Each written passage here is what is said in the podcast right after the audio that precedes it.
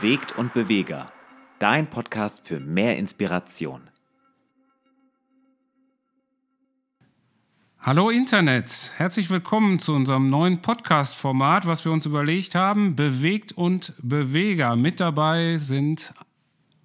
Hallo auch von meiner Seite, ich bin Andreas Scholz. Und Sascha Rützenhoff. Vielleicht stellen wir uns erstmal vor, wer wir überhaupt sind, äh, was wir sonst so machen.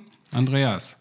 Ja, Andreas Scholz, mein Name. Ich bin 35 Jahre, wohne in Witten seit inzwischen drei Jahren, arbeite in der, in der FEG Inlandmission als Assistent vom Sascha, bin verheiratet, liebe es, Musik zu machen und ja, bin ausgebildeter Sozialpädagoge und Betriebswirt. Ich sage immer, ich verbinde die gute und die böse Seite der Macht in einer Person. Ja, und er ist eigentlich äh, der, der, Liebe unter uns, weil er kommt aus dem Rheinland und ich komme aus dem Ruhrpott, bin hier in der Nähe aufgewachsen, war dann aber an vielen Stellen, habe Gemeinde gründen dürfen. Bin nun in der Bundesleitung des Bundes Freier Evangelischer Gemeinden und äh, zuständig für Evangelisation und Gemeindegründung. Das ist auch so meine Leidenschaft und äh, versuche nebenbei praktisch auch noch äh, ja, etwas zu leiten, wo es darum geht, dass wir gemeinsam mehr Gemeinden gründen in Deutschland und indem wir uns nicht nur kennen oder uns auch akzeptieren als unterschiedliche Bewegungen, als unterschiedliche Bünde, sondern indem wir uns auch unterstützen. Das ist NC2P, National Church Planting Prozess in Deutschland, wer da mal nach googeln will. Und das ist so ein Zukunftsprozess, den wir gemeinsam gestalten. Wenn ich nicht äh, ja, in diesen dienstlichen Dingen unterwegs bin, dann sieht man mich eigentlich häufig auf dem Rad oder mit Radsportlern in irgendeiner Art, Mountainbike, Rennrad, äh, in der Jugendförderung. Das ist auch noch eine starke Leidenschaft, äh, wo ich auch gut auftanken kann. Sascha, sag mal, worum wird es in diesem Podcast gehen? Ja, bewegt und Beweger. Also ähm, wir sind geprägt durch einen Satz oder der, der lässt uns nicht los äh, und das ist äh, bewegt von Gottes Liebe bauen wir lebendige Gemeinden. Und da steckt unheimlich viel drin. Und wir haben gedacht, wir machen ein Podcast-Format, was genau das widerspiegelt. Wir sind bewegt von Gottes Liebe. Das ist unsere Grundmotivation. Und wir wollen Beweger interviewen, Menschen, die etwas bewegen dürfen, mit Gottes Hilfe unterwegs sind, äh, die geöffneten Türen sehen und dann da durchgehen und reingehen und ja, diese Stimmung wollen wir gerne, dass das rüberbringt und auch ein paar Tools, äh, einfach ein paar Ideen, dass man Inspiration bekommt. Das ist unser Wunsch, äh, was einfach durch diesen Podcast auch passieren kann. Und äh, wir wollen das ganz äh, nett und flockig und fröhlich machen, äh, sodass man das auch gut vielleicht äh, bei irgendwas dabei machen kann, dabei hören kann, beim Autofahren oder beim Spülen oder was auch immer man so zu tun hat. Genau, wir werden ja auch immer einen Gast haben. Heute wird es der Arne sein. Da werden wir gleich mit ihm ein Gespräch führen und mal hören, so was ihn bewegt hat und wo er bewegt. Ja, wir haben uns auch noch ein paar andere Rubriken äh, überlegt, äh, die dann auch vielleicht wiederkehren werden, immer mal wieder. Eine davon ist, äh, dass wir so ein bisschen uns einfach die Nachrichten angucken, äh, die auch irgendwo mit dem christlichen Landschaft in Deutschland zu tun haben und die mit unseren äh, ja manchmal intelligenten oder völlig unintelligenten Kommentaren zu versehen. Ähm, das, dann bleibt man also so ein bisschen up to date. Also unseren Podcast hören und man weiß Bescheid, was krass los ist. Das ist eine Möglichkeit, die wir haben werden in unserem Podcast und äh, glaube ich, haben wir noch eine weitere. Ja, genau. Wir werden eine, eine Playlist führen äh, auf Spotify. Da wollen wir Musik, die uns einfach bewegt, die wir auch einfach gut finden und die auch vielleicht gesellschaftlich relevant ist, füllen. Und unser Gast wird immer auch einen äh, Musiktitel mitbringen, wo er einfach auch erzählen wird, äh, was ihn bewegt hat und warum er den mitgebracht hat. Genau. Das genau. ist so grob der Abriss. Und die, diese Playlist kann man dann rauf und runter hören und wird immer daran erinnert, äh, dass man ja einen neuen Podcast hören muss. Und jetzt legen wir direkt mal los mit äh, unserer kleinen Schau nach hinten. Was war so in den letzten zwei Wochen Thema? Und äh, gucken mal, was äh, uns dazu einfällt.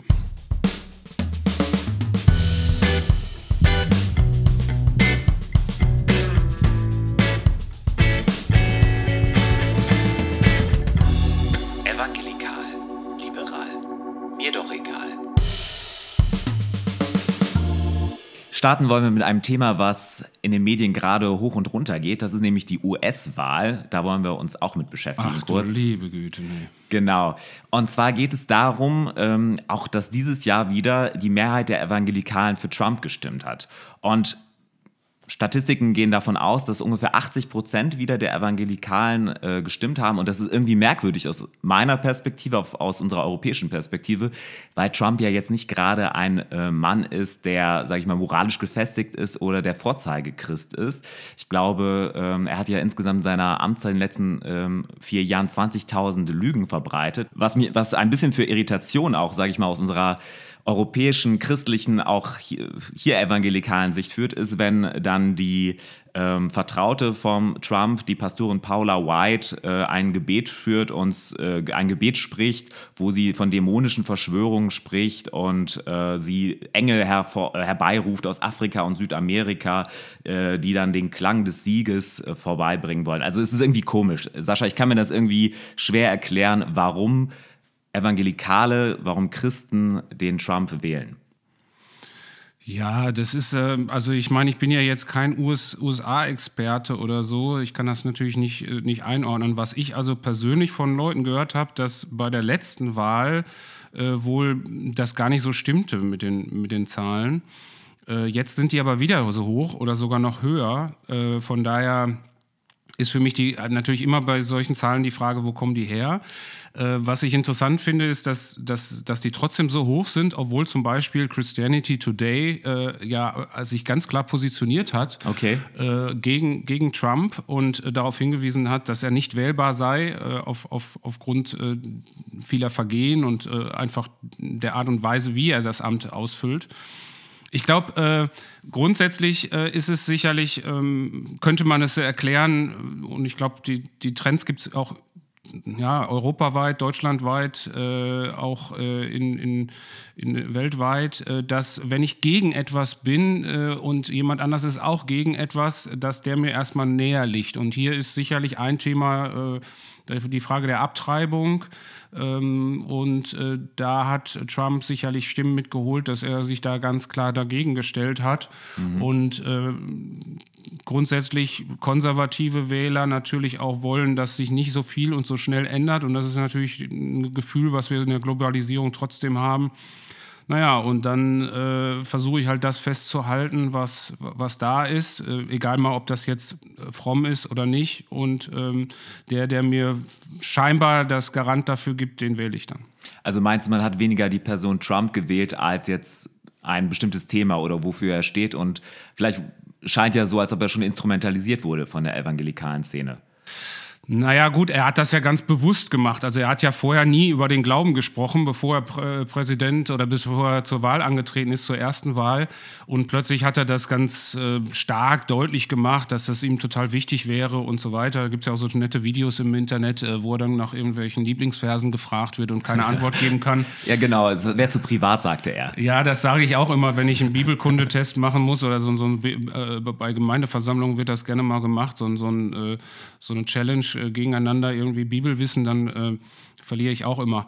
Aber äh, ja, also das Trump ist natürlich äh, schon auch äh, interessant insofern. Also ich habe eine Studie von Linguisten gelesen, dass Trump halt eine unglaubliche Fähigkeit hat und die hat er nicht immer gehabt. Er hat früher anders geredet und jetzt redet er so wie ein Grundschulkind quasi auf dem Niveau.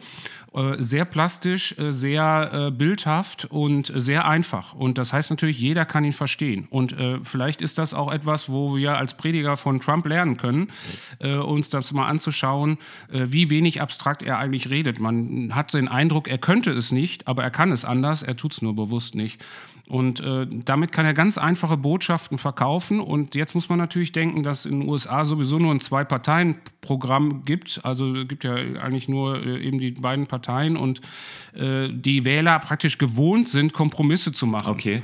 Und das ist, das zusammen führt vielleicht dazu, dass ich dann sage, okay, ich mache da den Kompromiss. Äh, die Person ist zwar äh, komisch und auch hat auch nicht meine Wertevorstellungen, aber äh, äh, äh, ein paar Themen gibt es einfach, die mir total wichtig sind und deswegen wähle ich ihn trotzdem.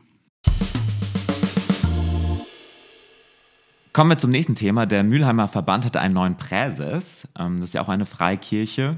Äh, und zwar haben sie den 38-jährigen Pastor Samuel Krauter bestimmt ähm, und sagen selber, wir möchten eine Verjüngungskur machen. Ähm, sag mal, Sascha, müssen Sie jetzt die Jungen richten? Oh, ich finde das eigentlich ganz klasse, dass sie das äh, so machen. Aber jung bei 38 würde ich auch nicht so, äh, so behaupten. 38 Jahre ist ja jetzt auch schon, schon was. Ich glaube, wichtig in so, in so einer Aufgabe ist einfach äh, eine gewisse Lebenserfahrung. Die kann man auch mit 38 haben. Und wenn man mit 38 ein bisschen näher dran ist an der Jugend, die ja doch wirklich anders tickt, äh, dann ist das natürlich ein Gewinn. Äh, ja. Aber ich meine, im Vergleich zu den anderen Präsissen oder Vorständen der anderen Freikirchen und Kirchen ist er ja quasi noch ein Teenager. Ich habe mal ein bisschen rausgesucht. Ähm, ja, im, Ver im, Vergleich zu, zu Trump und Biden ist er, ist er quasi noch ein Baby, ne? Ja, gerade, gerade erst geboren quasi. Ja. Ja, die Tendenz, also wenn man sich anschaut, so, ähm, ich glaube, der, der älteste Präses ist der Michael Noss von den Baptisten, der ist 64. Ähm, gefolgt von Jonas Justus von den Pfingstlern, vom BFPs 63, der Harald Rückert von den Methodisten 62, also alle nah beieinander, relativ. Dann, dann haben wir lange nichts mehr, dann kommt die Annette Kurschus von der Kirche in Westfalen mit 57, der Ansgar Hörsting mit 55 und dann der Marc Brenner Gemeinde Gottes mit 47. Der ist ja auch quasi jetzt auch einer der Jüngeren. Im Vergleich dazu ist er jung, ja. Genau. stimmt. Also, aber die Tendenz sagt ja eher, ähm, dass ältere Leute. Ja, wer wäre denn jetzt von denen dann als nächstes immer dran? Also, da müssen wir mal einen Wechsel einläuten. Ja, ich, ich glaube, bei beim BFP und bei den Baptisten, da geht jetzt was, was äh, ab in den nächsten Jahren. Ja, ja, ja. Also BFP, da, da muss wirklich mal, vor allen Dingen, ja. Weil, weil die sind ja jung und hip, äh, unsere Geschwister da und jugendlich. Ähm, da können sie mal auch einen 28-Jährigen, das wäre doch mal was. Ja, das wäre was. Ja, das wäre was. Ja, ja.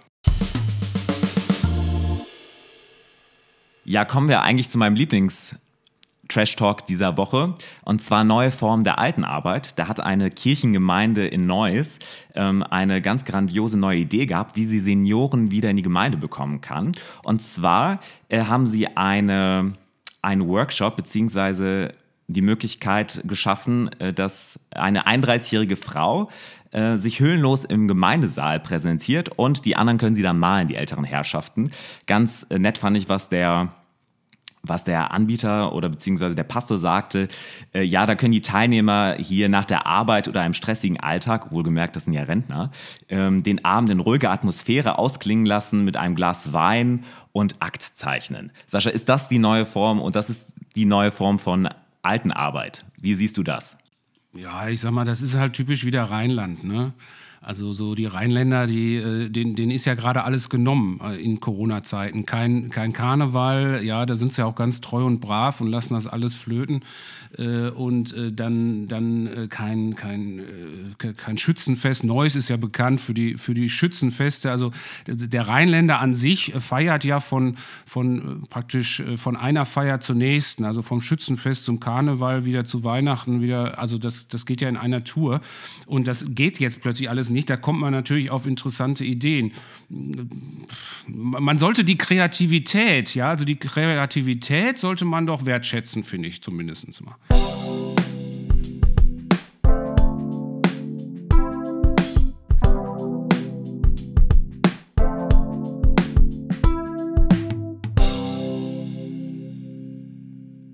Ja, wie gerade schon angekündigt, ist der Arne jetzt da. Äh, Arne Buschmann. Schön, dass du da bist, Arne, dass du die lange Fahrt auf dich genommen hast, von Duisburg bis nach Witten. Wie lange hast du gebraucht?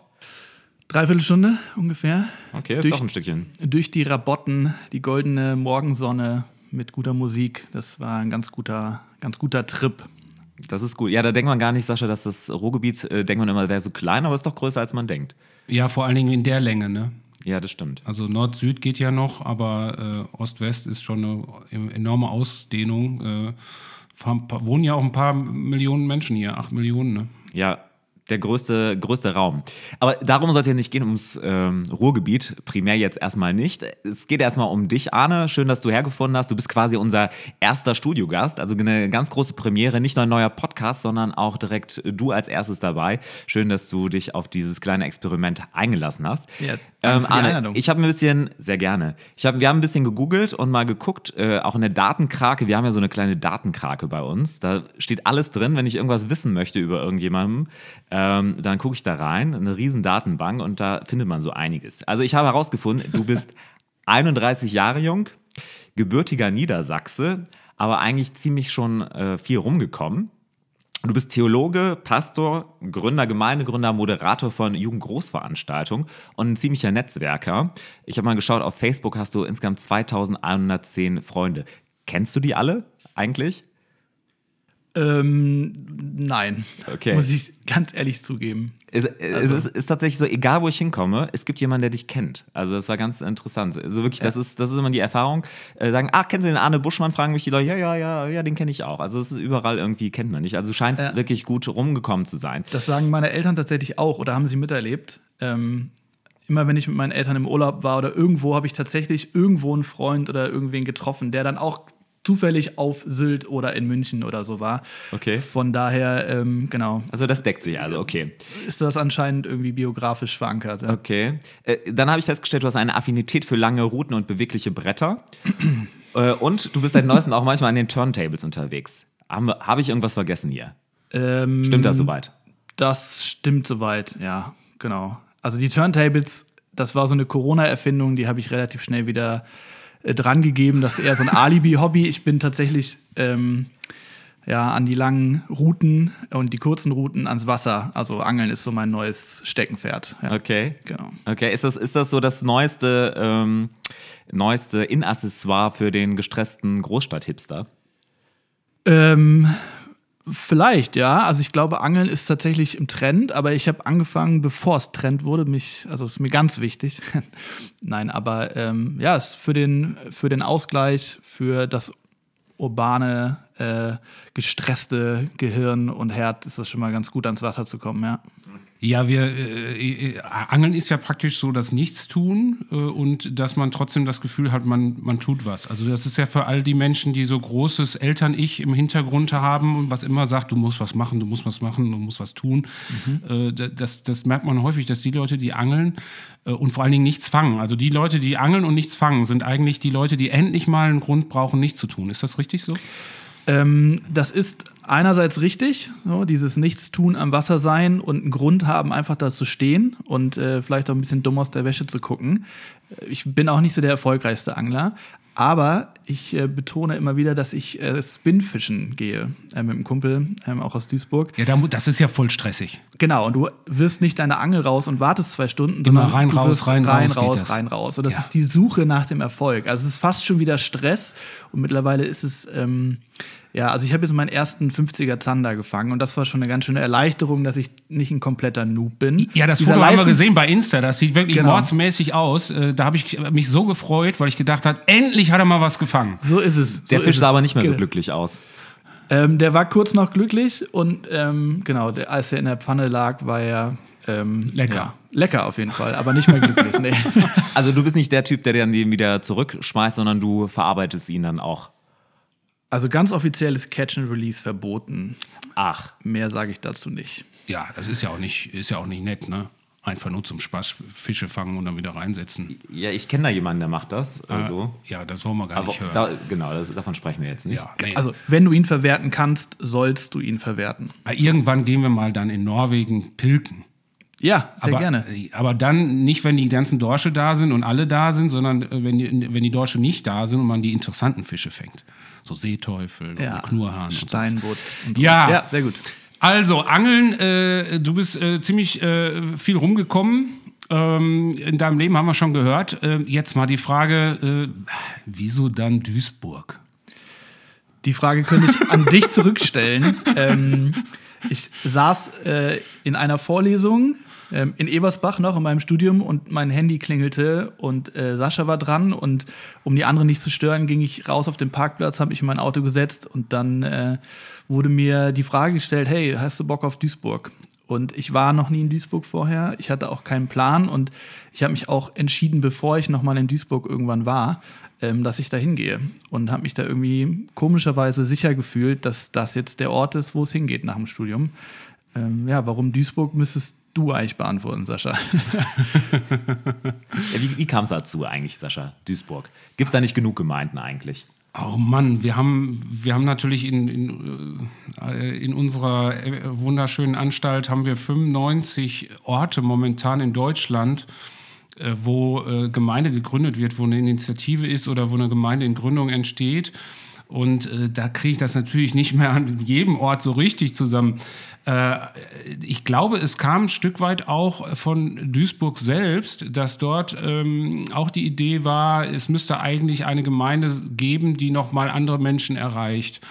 Und ähm, das wurde an den Arbeitskreis herangetragen und äh, wir haben dann auch äh, praktisch dafür gebetet und äh, überlegt und so weiter. Und so ist das entstanden und äh, du hast letztendlich dann natürlich die, diese Vision, diese, diese, diesen kleinen Samen äh, konkretisiert, denke ich, ja. Gut wiedergegeben, ja. Arne, du bist ja jetzt schon drei Jahre hier im Ruhrgebiet. Ich habe es ja selbst erlebt. Das Ruhrgebiet, auch wenn ich jetzt 100 Kilometer nur, sag ich mal, weg oder vorher gewohnt habe, ist das Ruhrgebiet schon ein bisschen anders als jetzt der Niederrhein. Und du kamst ja, glaube ich, dann direkt aus Eversbach, warst ja vorher dann unterwegs. Aber was sind jetzt so Dinge nach den dreieinhalb Jahren, wo du jetzt hier bist ungefähr, was sind so Dinge, die du, ähm, die du jetzt am Ruhrgebiet lieben gelernt also hast? Vielleicht nur ganz kurz, äh, der Fachbegriff Eversbach steht äh, für die Theologische Hochschule Eversbach, sonst könnte man ja denken, was, was kommt denn jetzt aus Eversbach? So. Also das sollte man vielleicht erklären, weil nicht jeder unserer Hörer das ja wahrscheinlich wissen wird. Genau. Und Hörerinnen. Und Hörerinnen, genau.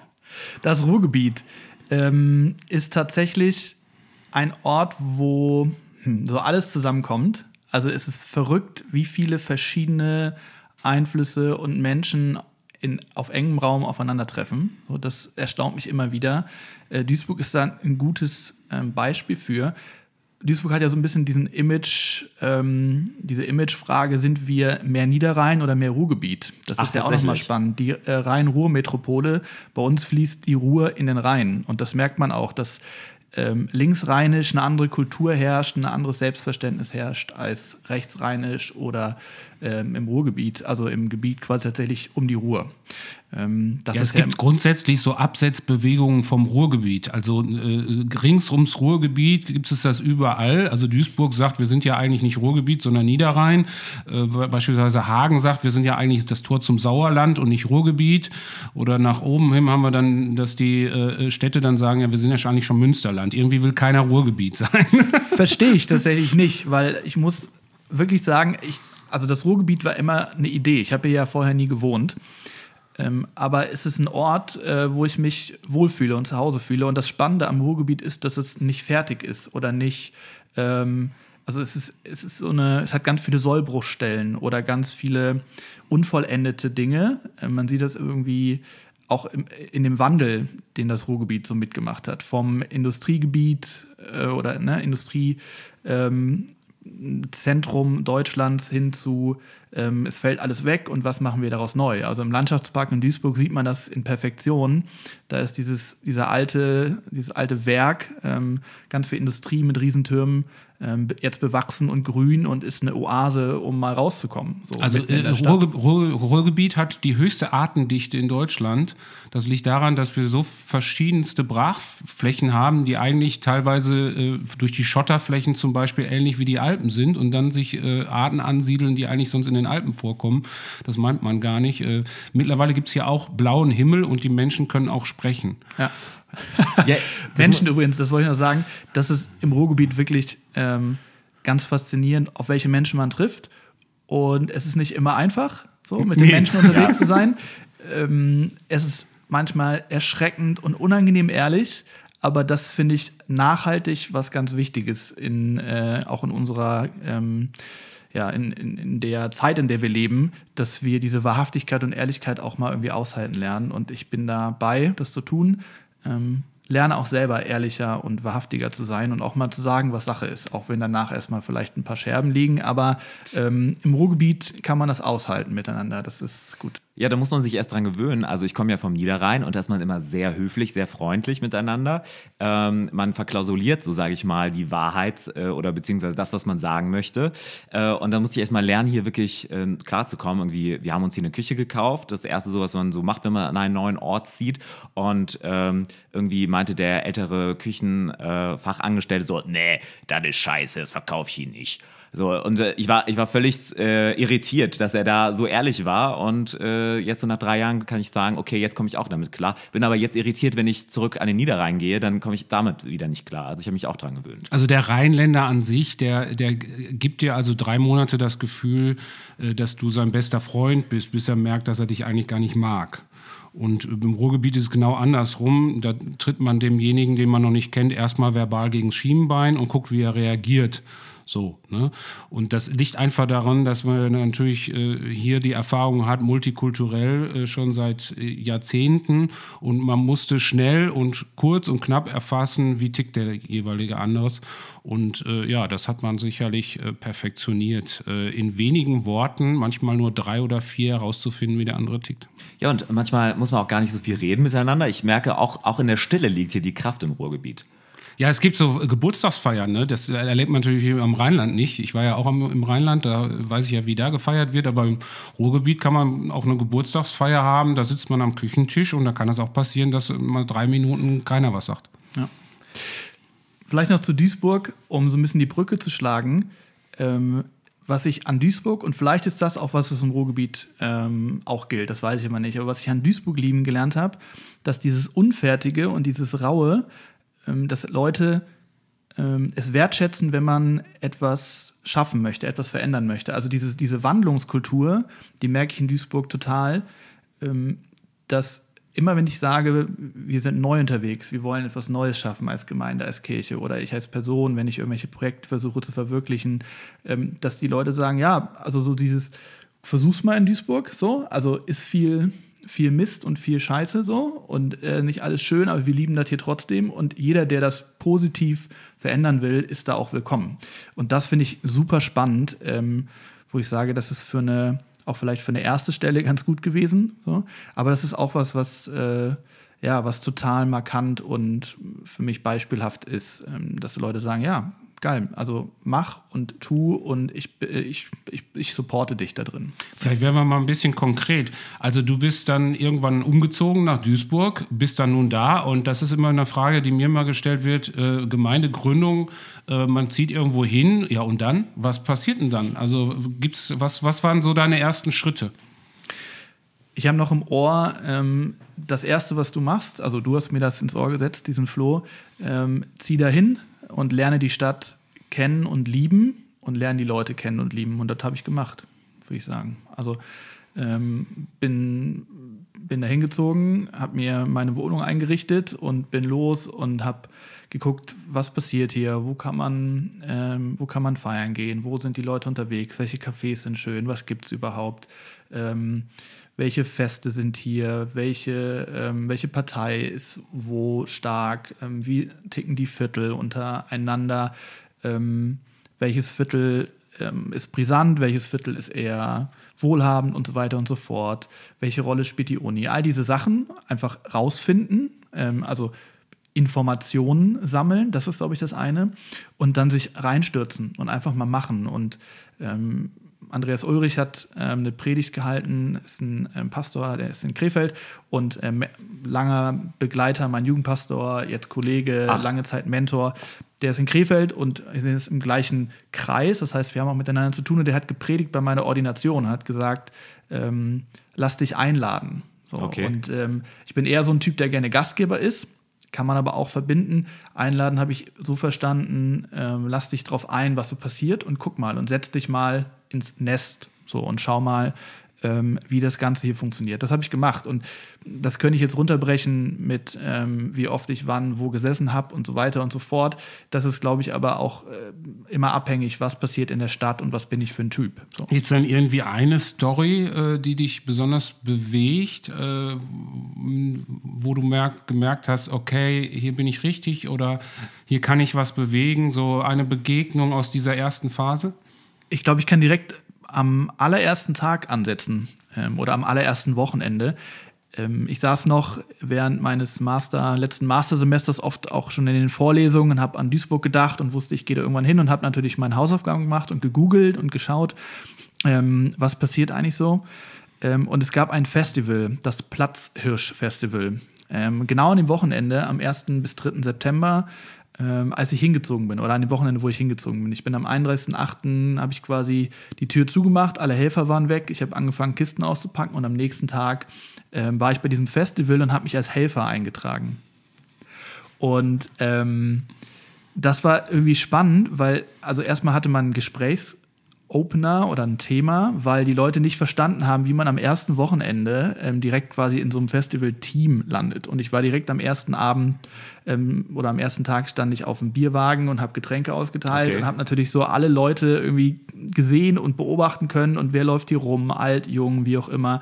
Ähm, wie funktioniert hier dieses Festival. Ähm, eher so ein bisschen links-alternatives Festival, aber ich habe direkt am ersten Wochenende Leute beim Feiern getroffen und so weiter und so fort. Und äh, die waren irgendwie alle total begeistert von der Idee. Die haben alle gesagt, ja, Kirche finde ich jetzt irgendwie langweilig oder äh, irrelevant, aber dass etwas bewegt wird in unserer Stadt, das finden wir gut. So. Also mach mal und viel Erfolg. Und wenn wir irgendwie zusammenarbeiten können, machen wir das. Das war total abgefahren. Also damit habe ich überhaupt nicht gerechnet. Und das war so ein ähm, gutes Oben vielleicht für, ähm, für die erste Zeit oder auch für, für generell die Zeit in Duisburg. Ähm, ihr habt ja schon ein bisschen, äh, du hast dein, dein Informationspool, Andreas, hast du gesagt. Es gibt auf unserer Homepage ein Video, so ein Porträt über mich. Das äh, haben Jungs gemacht, die gerade ihre ähm, Foto- und Filmagentur gegründet haben. Mhm, und das ja, war so das ich. erste Projekt. Mhm. Und die habe ich auf dem, äh, auf dem Bierwagen kennengelernt. Okay. So, und die haben also, dann sofort gesagt: Hey, guck mal, den Typen, der da Bier ausgeschenkt hat, äh, der ist Pastor, das wäre doch irgendwie interessant für unser erstes Projekt. Den wollen wir porträtieren. Und so kam das Ganze in Rollen. Also direkt die erste Tür, die aufgegangen ist, war irgendwie für eine, zumindest eine Zeit lang, für die Anfangszeit, ähm, total wichtig und ähm, ja, prägend und ja, war so die erste, der erste Weg rein in die Stadt. Ja, mittlerweile habt ihr äh, praktisch auch Gottesdienste, zumindest äh, vor der Corona-Zeit äh, schon, schon äh, Gottesdienste gehabt, aber Du bist auch äh, Profi für Baunutzungsanträge. Äh, ja, was hat's, was hat's damit auf sich? Äh, was äh, oder was ist die Idee dahinter? Was ist die äh, Vision? Äh, wo seid ihr da momentan unterwegs? Als schon kleine Gemeindegründung kann man ja sagen, wie groß ist so der Gottesdienstbesuch vor Corona-Zeiten gewesen? Vielleicht, dass die Leute mal eine kurze Vorstellung haben. Wir haben ähm, vor Corona Gottesdienste im Grammatikow. Das ist ein Kulturcafé und Club gewesen, leider. Also es wechselt jetzt der Besitzer, man weiß noch nicht genau, wer reinkommt, aber ähm, dort waren wir zu Gast und haben unsere Gottesdienste gefeiert mit so einem Schnitt 30 Leuten. So, das hat sich ein bisschen hochgeschoben. Ähm, die letzten Monate vor Corona waren es eigentlich sogar noch mehr. Ähm, so zum engen Kreis äh, von den Leuten, die wiederkommen in der Gemeinde, sind wir so bei 40, 50. So könnte man so sagen. Gottesdienste feiern wir tatsächlich gerade wieder, ähm, auch trotz Corona. Das ist so unsere letzte Bastion an Veranstaltungen, weil wir von der katholischen Pfarre ähm, eingeladen wurden, ähm, doch in der Ludgerikirche. Ähm, Gottesdienste zu feiern, die ist sehr groß, sehr hoch, sehr aerosolefreundlich und wir haben äh, mit gutem Gewissen sagen können, hey, das können wir weitermachen. Was wir nicht weitermachen können, unseren Laden Eden nutzen. Und jetzt ist die Brücke zu deiner Frage, Baunutzungsordnung. Was ist das denn? Was ist das denn? Ähm, in so den klassischen FEG-Gemeinden, wenn man so unterwegs ist, dann wurden wir gefragt, Laden, was verkauft ihr? Ähm, ich habe nie geantwortet, wie verkaufen. natürlich das Evangelium. Ja, Jesus das, ich wollte gerade sagen, genau das habe ich nie geantwortet. Das, also mit so einer Plattitüde ist es nämlich, glaube ich. Ähm, Ablassscheine. Ja, ja, das stimmt eher, genau. ähm, Seelenheil verkaufen wir. Ja. Nein, ähm, damit ist es nämlich nicht getan. Die Vision, ähm, die sich in unserer Gemeinde entwickelt hat und die vor allen Dingen auch ich von Anfang an mitgetragen habe, ist, wie kann Kirche relevant sein für Menschen in unserem nahen Umfeld vor allen Dingen. Ich habe irgendwann gemerkt, es macht keinen Sinn, ähm, sich Zielgruppen auszusuchen und hier und da Konzepte und so weiter. Ich habe ganz am Anfang gesagt, das Konzept ist kein Konzept zu haben und Gottes Handschrift zu suchen, Gottes Wirken zu suchen, die Türen, die sich öffnen, zu gehen und, und zu nutzen. So, und so hat sich auch eine Tür geöffnet, dass wir am Ludgeri-Platz, das ist der Platz, wo die Ludgeri-Kirche draufsteht, das ist der Platz, wo ich quasi wohne. Wo ist, war war es ja. Zufall? Also wollte ich fragen, war es Zufall, dass du dort warst oder hast du dir das von vornherein schon ausgesucht, ach, das ist ein guter Platz oder kam das eine zum anderen? Ja, gute Geschichte auch dahinter. Kurze Anekdote. Meine allererste Wohnung war an diesem Platz und meine allerletzte Wohnung die ich mir besichtigt habe, war auch an diesem Platz. Ach, okay. Und die letzte habe ich dann genommen. Die erste war ein bisschen schäbig, aber die letzte ist äh, die Wohnung geworden, wo ich immer noch drin wohne, wo wir als Gemeinde unsere Anfänge hatten, unsere ersten Treffen, unsere Konzerte, unsere ersten Gottesdienste. All das hat in dieser Wohnung stattgefunden. Und ähm, dadurch, dass ich als Pastor an diesem Platz gewohnt habe, also direkt, es gibt so ein paar Seitenstraßen, das ist so ein Stern quasi, der von diesem Platz abgeht. Und in einer ist direkt das erste Haus, wohne ich. Und dadurch, dass ich da gewohnt habe, ist das unsere Hut geworden, das ist unser Kiez von unserer Gemeinde. Und ähm, wir haben noch offen gehalten, ob wir in diesem Kiez weiter Gemeinde bauen.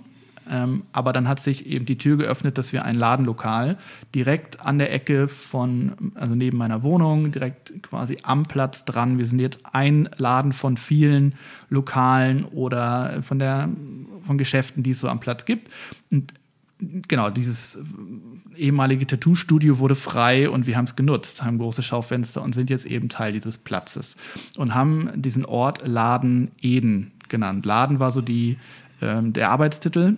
Ich gehe mal kurz in den Laden und Eden war irgendwie ein Begriff, der hatte sich eingedrückt bei mir und dann haben wir gesagt, ah, wie nennen wir das Ding jetzt eigentlich? Und dann Garten Eden, Vision, Himmel auf Erden, so Laden Eden kleines Wortspiel, versteht man, glaube ich. So kam das. Und, äh, und, und sind denn deine Bewohner, äh, deine Mitbewohner, da, du sagst, ihr habt äh, Konzerte gehabt äh, in da, wo du wohnst, also das ist ja eine normale Mietwohnung. Ähm, und äh, du meinst wahrscheinlich die Wohnzimmerkonzerte, die ihr regelmäßig gemacht habt, wo ihr einfach Künstler, junge Leute eingeladen habt, äh, ihre Kunst, ihre Singer-Songwriter oder so zu präsentieren. Äh, mit wie vielen Leuten habt ihr in Vor-Corona-Zeiten da in deiner Wohnung äh, Konzerte äh, gehabt? Ja, das war teilweise auch wild. Ähm, zwischen 30 und 70 Leuten hatten wir. Also es, es, passen wirklich 70 Leute, weil ich war ja mal schon mal da ja. und wir waren, glaube ich, 30 Leute und äh, also man ist sich schon sehr nah. Also Corona-konform wäre das jetzt nicht mehr, aber ja, Alter. Äh, also man lernt sich schnell das, kennen, auf jeden Fall. Man kann sich jetzt nicht mehr vorstellen, dass man so eng auf einem Raum wirklich sich wohlfühlen kann oder das Gefühl hat, das macht hier gerade Spaß oder Sinn. Ja, also 70 war die Spitze. So, wir hatten im Schnitt, würde ich sagen, über zwei Jahre 40 Leute, so würde ich sagen, 40 bis 50 Leute, die bei den Konzerten waren. Und, und die würden jetzt, wenn wir jetzt normale Zeiten hätten, auch im Laden Eden dann quasi stattfinden oder so. So was ähnliches, solche Formate. Genau, also ähm, meine Nachbarn waren übrigens auch dabei, so, das war immer das Gute. Und unsere Vermieterin, die unten drunter wohnt, ist sehr entspannt und hat immer nur kommentiert. Ja, die Sängerin gestern, die war aber gut. So, oder die müssen aber noch üben oder wie auch immer. So, genau. Aber wir wären mit allen Leuten, die da gewesen wären, mit Nachbarn und ähm, engen und Freundeskreis und wie auch immer, unsere Gemeinde in den Laden Eden gezogen mit all unseren Formaten. Auch mit dem Wissen, dass das vielleicht ein, also vielleicht auch ein kleiner Ort ist. Also da passen auch nicht viel mehr als 40, 50 Leute rein. Das wäre so quasi ein Umzug gewesen. Wichtig war uns am Laden Eden, dass wir eine Schnittstelle schaffen zwischen unserem Kiez, unserer Nachbarschaft ähm, und uns als Gemeinde. Und wir wollten kein klassisches Gemeindegebäude haben, wo ähm, alles eingerichtet ist und wir bestimmen, wann ist was, sondern einen Ort zu haben, wo sich Leben ereignet am Platz und wir als Kirche stellen das zur Verfügung und ähm, geben unsere Impulse, die wir als Kirche, als Glaubende quasi wichtig finden, gehen wir mit rein und sind aber auch offen für die Impulse, die aus dem Stadtteil kommen, für die Projekte, für die Nachbarschaftsinitiative, die, die eh schon da sind, die sich weiterentwickeln. Und der Laden Eden ist für uns der Treffpunkt von Kirche und Stadtteil. So haben wir es jetzt betitelt. Es ist nämlich eigentlich total schwierig. Keiner hat irgendwie ein Wort gehabt dafür. Das, es gibt keinen kein Arbeitstitel oder keine genaue Beschreibung. Sieht aus wie ein kleines Café, ist aber kein Café. Wir haben ein Büro, es ist aber auch kein offizielles Büro. Ja, so. Und dann haben wir gesagt, was ist es denn eigentlich? Es ist Treffpunkt. Also, okay. Wo Kirche und ähm, Menschen, Stadtteil, ähm, die Stadt sich treffen sollen. Ja. Weil gefühlt entwickelt sich ja so ein bisschen dieser Platz dort, ähm, dass das ja auch wirklich so eine Dynamik gerade am, am Ort annimmt, dass wirklich da ähm, andere Unternehmen sich ja äh, dort ansiedeln. Das hört sich jetzt sehr groß an, aber so vom Gefühl her geht da gerade was. Und ich habe auch den Eindruck, dass es auch so wahrgenommen wird von außen, von der Außenperspektive. Ähm, was, was habt ihr denn eher oder was, was funktioniert gut in Duisburg? Oder was, äh, wenn du jetzt schon auf die, auf ähm, die letzten drei Jahre zurückblickst, was funktioniert gut und was habt ihr gesagt, so, uh, das machen wir besser nicht nochmal? Gibt es da was? Kultur funktioniert. Also diese Wohnzimmerkonzerte Ähm, die, das war ein Knaller, so. Also da haben wir ich viele Leute auch, gesagt, hä, wer bist du? So, warum klingelst du an meiner Tür? Und das war, das war ein Magnet. So. Und wir haben bewusst auch den Schwerpunkt auf Kultur gelassen. Wir haben das nicht genutzt, um zu sagen, kommt doch in unseren Gottesdienst oder nochmal irgendwie so das Evangelium irgendwie untergeschoben oder so. Das sollte ein freier Ort sein, wo wir als Kirche ähm, bewusst zu sagen, wir sind Kirche, wir veranstalten Kultur, weil uns das Ausdruck vom Evangelium ist. Das ist Ausdruck unseres Glaubens. Ähm, dass Gott Menschen begabt, dass wir einen schönen Abend miteinander haben, dass wir in Gemeinschaft sind. Das ist Ausdruck des Evangeliums und das, das reicht so an so einem Abend.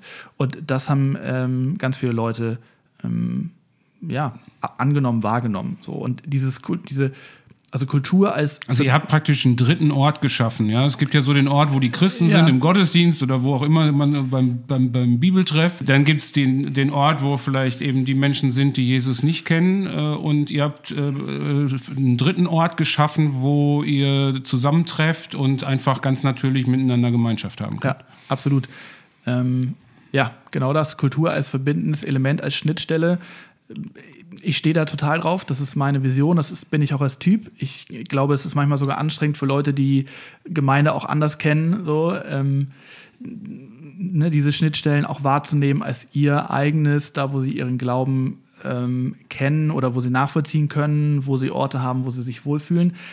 Ich, ich dränge immer darauf, dass Kirche mehr diese Orte schafft und dass wir mehr von diesen Orten brauchen, ähm, wo Leute ähm, nicht das Gefühl haben, ich muss mich anpassen, sondern das ist ein offener Ort. So. Ja, komm und, und werde so wie wir, das, genau. Wo, wo, genau das nicht rüberkommt, sondern du darfst hier sein. Du genau. darfst hier ankommen, du, äh, äh, du, du musst dich jetzt erstmal nicht ändern, äh, lass uns äh, miteinander äh, ja. Beziehung leben. Ich würde sagen, du musst dich gar nicht ändern, nicht ja, erstmal. Also das ist nämlich auch ja, so ein verkapptes genau. Ding. Wir laden dich ein und wenn du, wenn du drin bist, dann wirst du dich schon auch anpassen. Ich glaube, ein System, kann nur dann wachsen, nachhaltig und wirklich ehrlich, wahrhaftig, wenn das, was von außen reinkommt, ähm, wirklich auch das System verändern darf.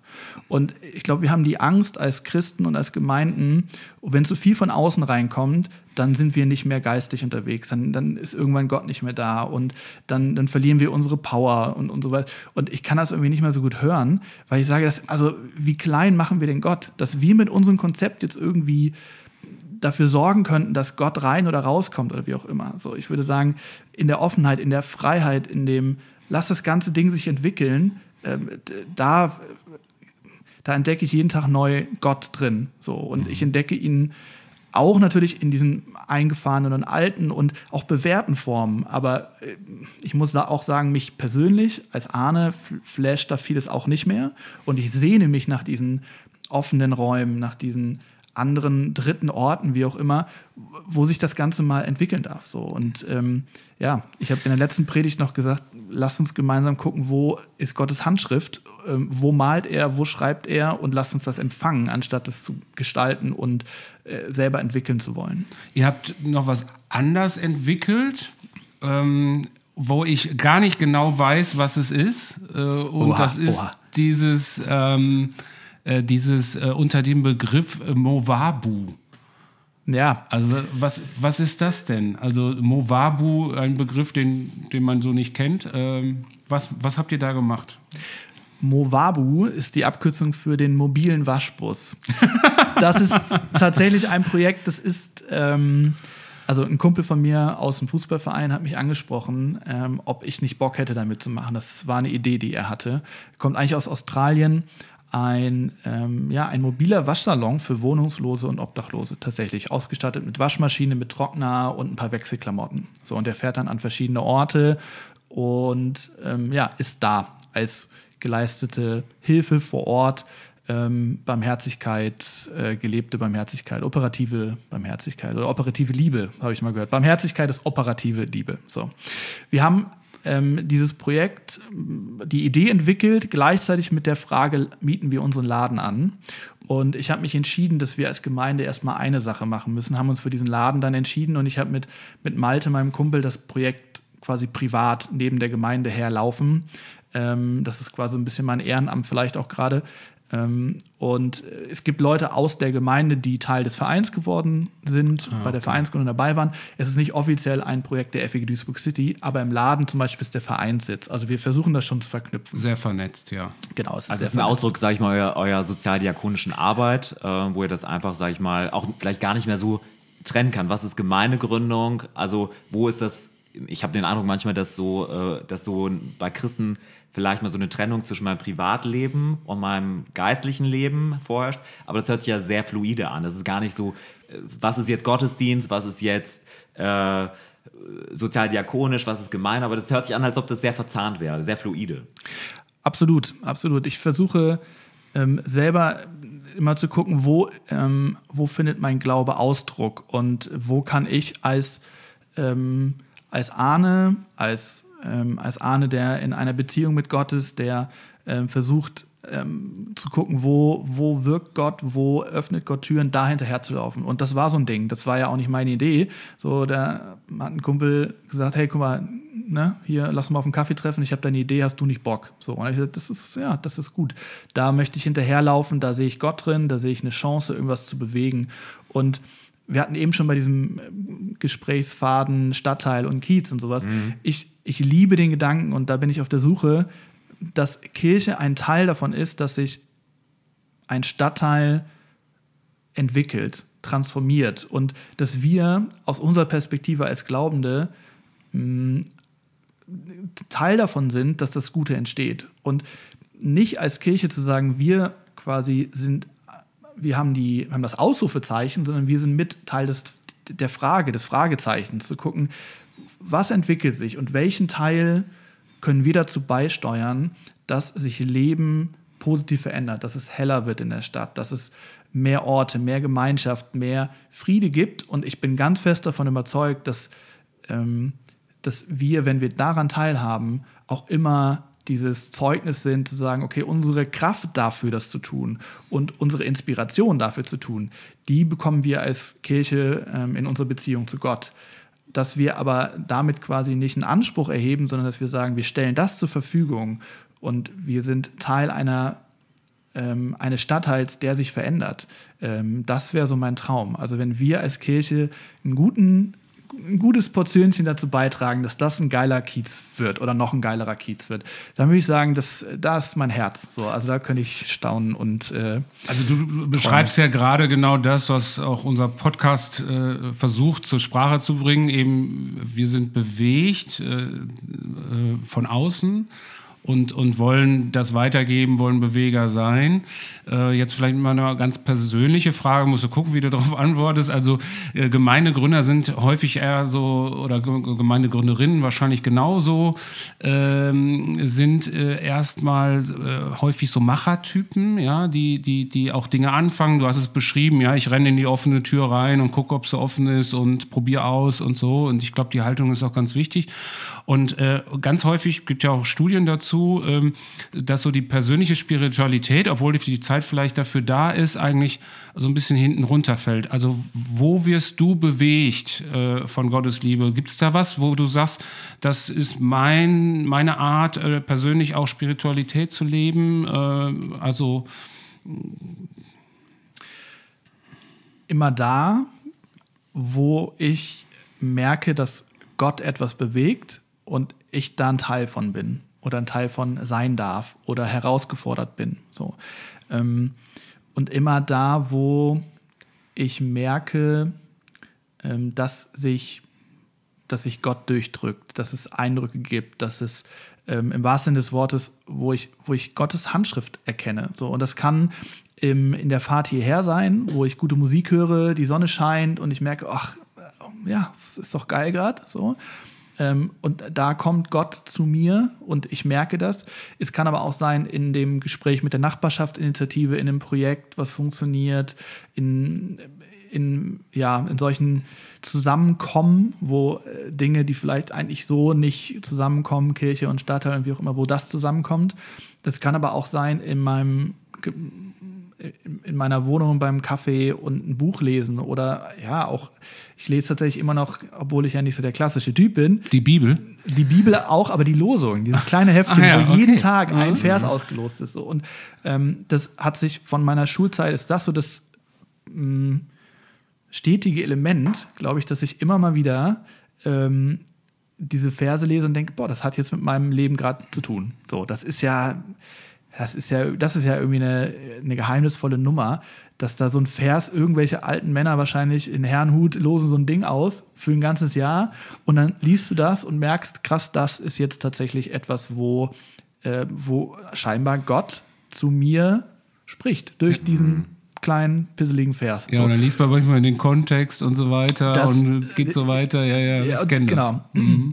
Also würde man sagen, quasi, ähm, wenn ich eine Parallelität jetzt herstellen möchte, du hast ja gerade ein bisschen von eurer Gemeindegründungsarbeit erzählt, die ja sehr ganzheitlich ist, wenn man diesen Begriff verwenden möchte, die wirklich jeden Bereich des Lebens ähm, durchdringt, aber auch deine Spiritualität scheint ja so ein, dass es da auch keine Trennung gibt, dass es auch ganzheitlich jeden äh, Bereich deines Lebens betrifft. Absolut, absolut. Ich glaube, man muss auch dieser Typ ein Stück weit sein, um diese ähm, Intensität von Gemeindegründung und also letztlich ist es mir gar nicht nur wichtig, dass unsere Gemeinde entsteht, sondern dass wir auch als, ähm, als Gemeinden, als Kirche diese Veränderung leben. Also ich sehe mich manchmal ähm, in einem, in einem größeren Kontext eigentlich noch aufgehoben. So, also das ist jetzt meine Arbeit vor Ort in Duisburg, aber das ist schon eine Sehnsucht, dass sich das generell entwickelt. Und ich glaube, man muss da ein Typ für sein. So, also es gibt, ähm, es gibt, ich merke, dass es gibt Leute, die können da, die, die, halten da mit, so, und es gibt Leute, die finden das gut ähm, und die haben aber eine ganz an, einen ganz anderen Typus. So, und man muss in Gemeindegründung natürlich immer schauen, dass man das zusammenhält, dass man da irgendwie den Laden zusammenhält und sich nicht irgendwie gegenseitig abhängt. Ich merke aber, und wahrscheinlich hänge ich doch auch immer wieder Leute ab, dass ich da total drin bin und ich kann gar nicht mehr anders. Also dieses ganzheitliche ähm, raus. Und also unsere Vision haben wir mal jetzt ein bisschen runtergebrochen, Glauben, Leben, Leben teilen, auch für den Laden.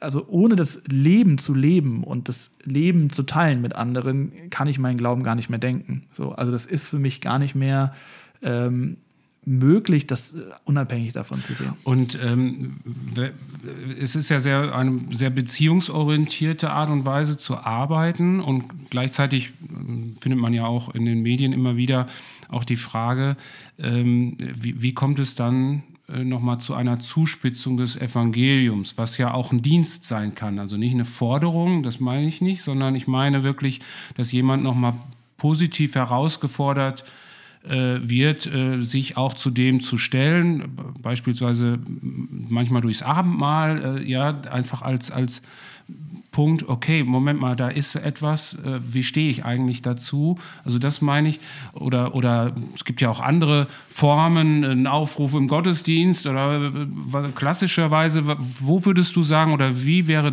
zum Beispiel eine Art, die du hättest, zu einer Zuspitzung des Evangeliums nochmal zu kommen?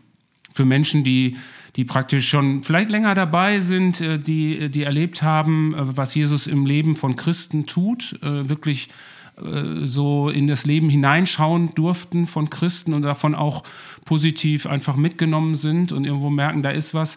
Ja.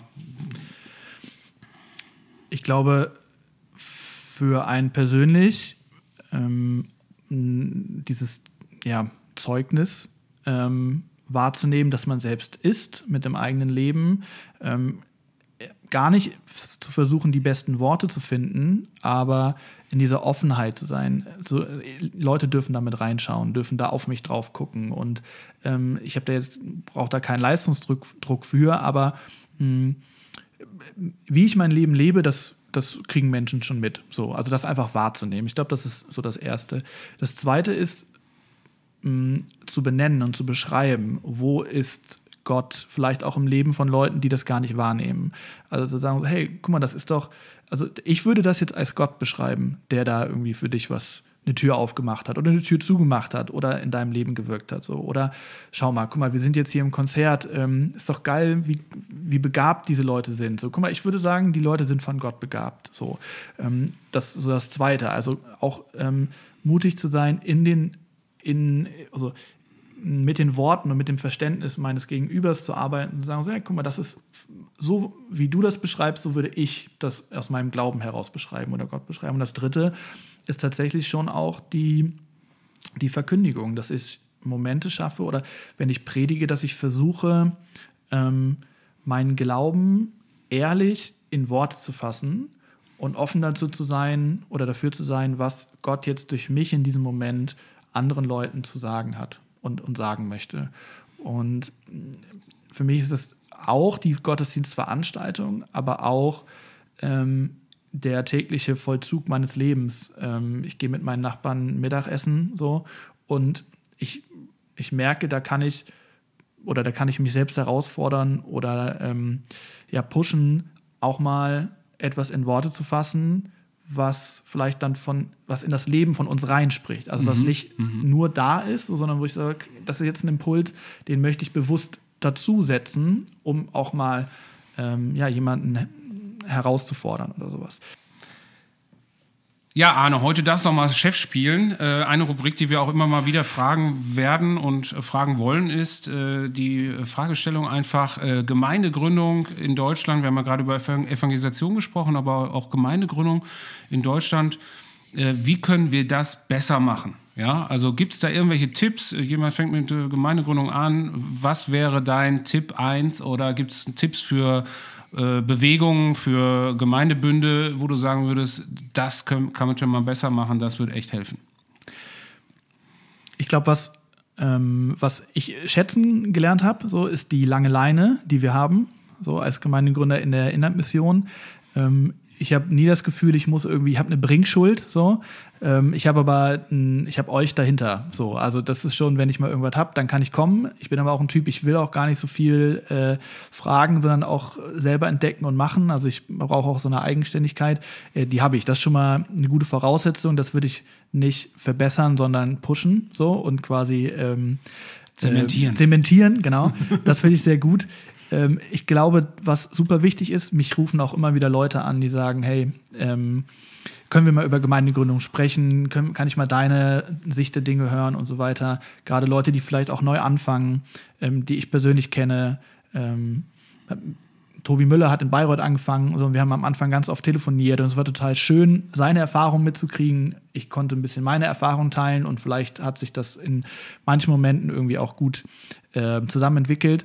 Hm, vielleicht das einfach zu pushen, ähm, dieses ich schaue mal auch rein oder ich mache auch mal eine Woche Praktikum woanders oder mal einen Monat oder sowas, dass man dann einfach noch mehr äh, inspiriert wird.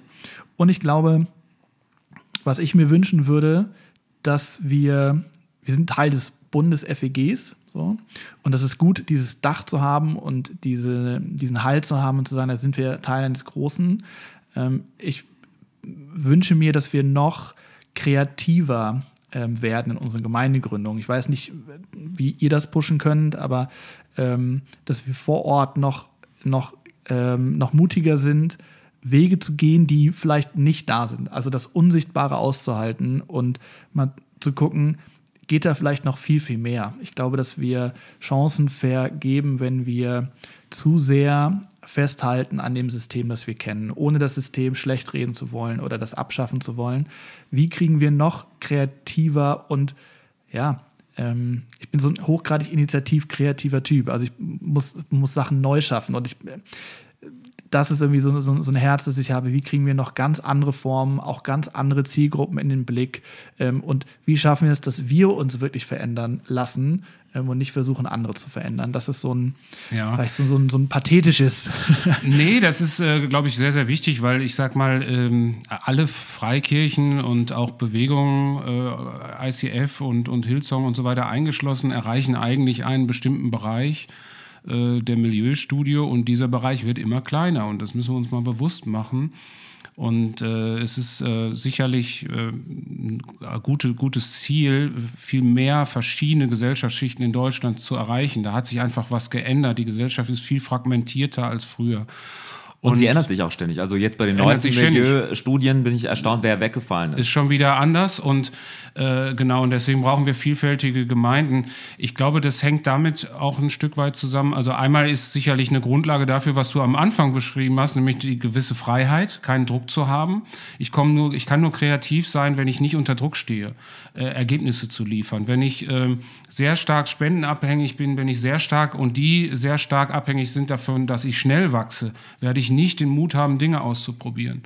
Und von daher, Kreativität entsteht auch durch Freiraum. Und äh, das müssen wir uns bewusst machen als diejenigen, die verantwortlich sind dafür, dass wir Freiraum gestalten müssen, ganz bewusst, äh, dass man Dinge ausprobieren kann, die dann auch schiefgehen dürfen. Also eine Fehlerfreundlichkeit. Aber äh, guter, guter Beitrag, da auch nochmal weiterzudenken und drüber nachzudenken. Ich habe auch was mitgebracht. Eine ganz einfache Sache. Gemeindegründung besser machen. Ich bin gespannt. Äh, ich, äh, ich, ich, ich, ich, würde mir wünschen, äh, ich würde mir wünschen, dass jede etablierte Gemeinde äh, einen, mindestens einen direkten Kontakt zu einer äh, Gemeindegründung äh, hat oder zu einer Initiative und dafür betet und die vielleicht auch unterstützt, aber äh, nicht nur in One Way so, äh, sondern dass da wirklich was fließt hin und her. Ich glaube, wir können unheimlich viel voneinander lernen und äh, das, das wäre mein Wunsch, dass wir das in Deutschland hätten. Äh, jede etablierte Gemeinde äh, direkt praktisch äh, als, als Partnerschaft, dass sich auch die Leitungskreise vielleicht dann mal treffen können oder so, äh, wirklich engen Kontakt zu einer Gemeindegründung. Das, das wäre mein Wunsch, ja. Andreas, was hast du dazu zu sagen? Hast du gerade eine dicke Pflaume in deinem Mund? kannst ich, du, ich, ich kann gerade nicht mehr rekonstruieren, warum ich mir jetzt gerade einen riesen, wie heißt das nochmal? Arne? Eine Dattel. Wir haben jetzt gerade eine, oh, eine, eine riesige, Dattel. klebrige Dattel. Ich dachte, die wär, würde schneller äh, verarbeitet werden. Ja, das sind so diese Anfangsfehler. ähm, mein Assistent übt noch. Wir werden jetzt die Spotify-Playlist genau, starten. Wir, ja, also ja, ich, wir werden die beginnen. Genau, ich, ich beende das erstmal hier. Wir machen eine kurze Pause und dann dann sind wir gleich wieder zurück mit unserer Spotify-Playlist, nämlich du hast uns einen Song mitgebracht. Oh yeah.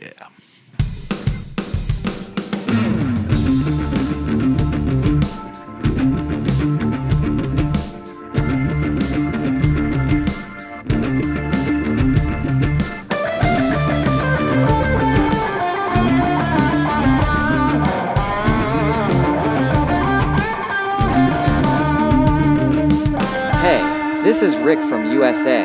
I proudly present the Spotify playlist for Moved and Movers. Stay tuned and be blessed.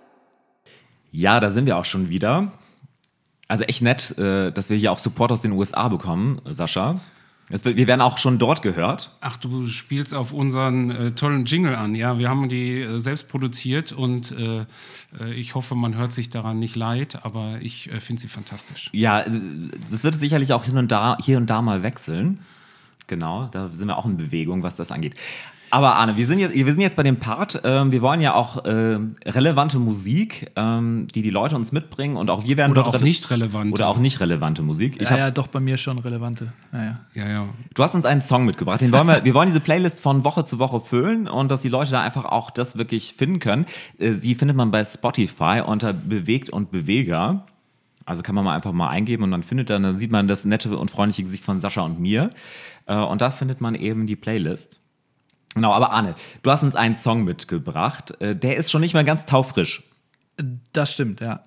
Ähm, also Musik läuft bei mir den ganzen Tag immer und immer wieder in verschiedenen Stimmungen. Das so. haben wir gesehen äh, während Corona, wo du da äh, mit der Flasche Bier in der Hand rumgetanzt wiki, wiki, bist wiki. und äh, Musik aufgelegt hast im, im Livestream bei Instagram. Ja, ja, ja also. Also gescratcht, du hast, du hast ordentlich die Turntables gescratcht. Ja, das, also es hört sich noch uncooler an, als es war, wenn du es sagst.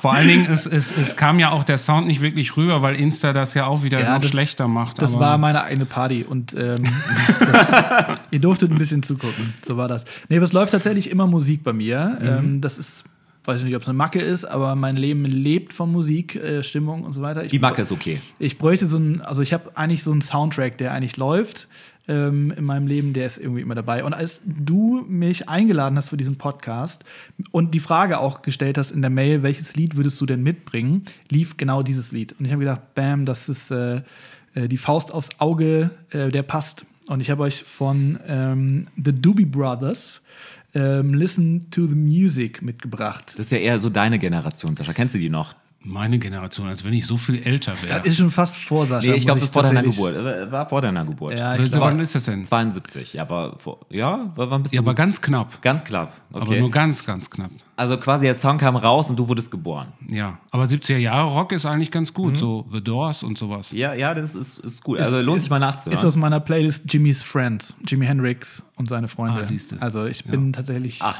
Ja. Großer Fan dieser Musik, gerade im Herbst, wenn es golden wird. Dann ist das so meine Mucke für die Roadtrips und so. also Okay. genau, was für einen Song hast du uns da von den, von den Genau, Brüdern listen, mitgebracht? listen to, to the music. Ähm, und die erste Strophe ist Don't you feel it growing day by day, people getting ready for the news.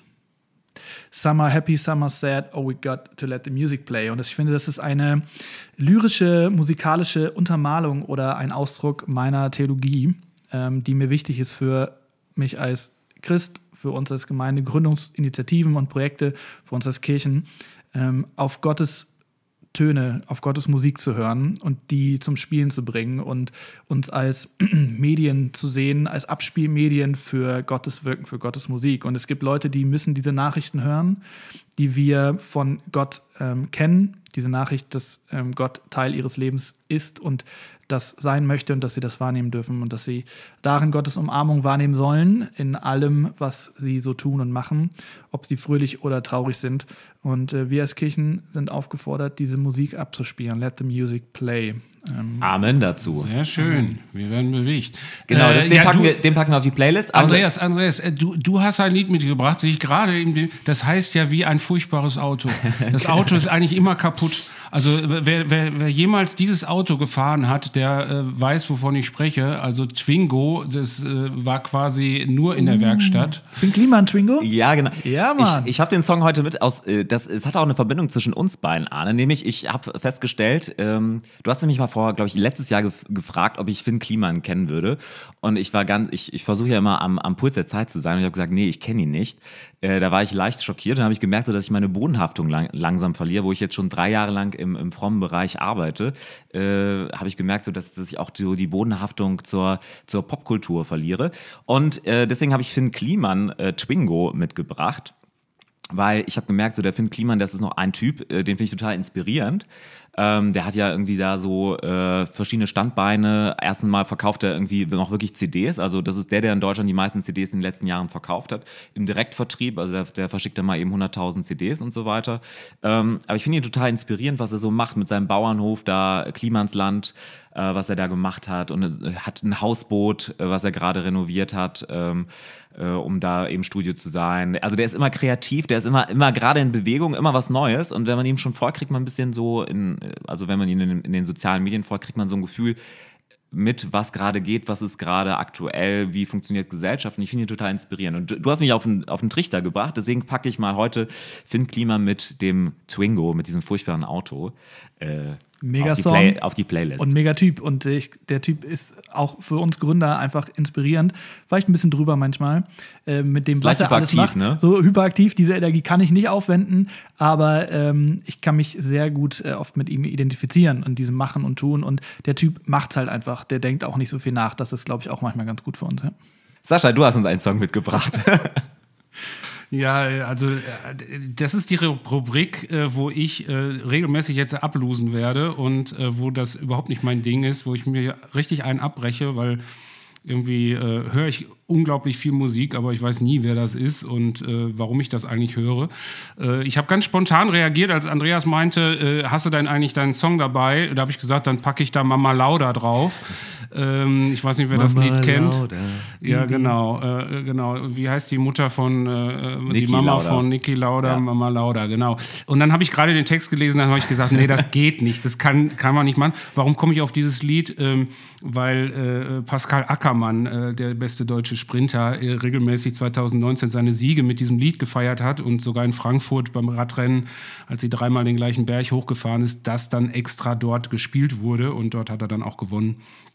Naja, also das wäre meine persönliche Dings gewesen. Also nicht draufpacken? Äh, nein, nicht draufpacken. Okay. Nein, nein, nein, nein, nein. Das, äh, das, das, das, das packen wir, äh, also praktisch in Gedanken packen wir das, Das drauf. hören die Leute aber jetzt wir halt nicht eh, wirklich. ne? Das ist- äh, nein, ich habe ein ganz langweiliges Lied. Ganz langweiliges Lied. äh, Das ist einfach nur etwas, ähm, was ich äh, vor drei Tagen beim Radtraining, äh, ich habe so eine Lobpreis- Playlist äh, gehört habe und ich habe eben nachgeguckt, wie es wie es überhaupt heißt, äh, welches es überhaupt ist und es tat mir in dem Moment einfach gut und deswegen packe ich das drauf und das ist äh, Waymaker von Mandisa und ähm, ja, da ist, sind nicht wir im Fokus, sondern, sondern Gott ist im Fokus und äh, ich merke immer, das geht manchmal aus dem Fokus so, so schnell und deswegen tut mir ab und zu so ein Lied, auch wenn es ein bisschen langweiliger ist, ganz gut.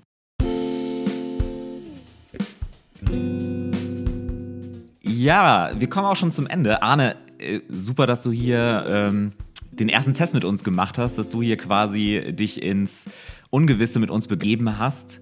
Dank ich- für die Einladung. Ja, Gerne. Spaß super, gemacht. dass du da warst. Ähm, äh, mir hat es äh, total Freude gemacht, das erste Mal. Wirklich Spaß gemacht. Ich hoffe, den Hörerinnen und Hörern auch. Äh, ich hoffe, ihr geht äh, da auch einen Weg mit uns. Äh, ein, eine Lernkurve, die wird steigen.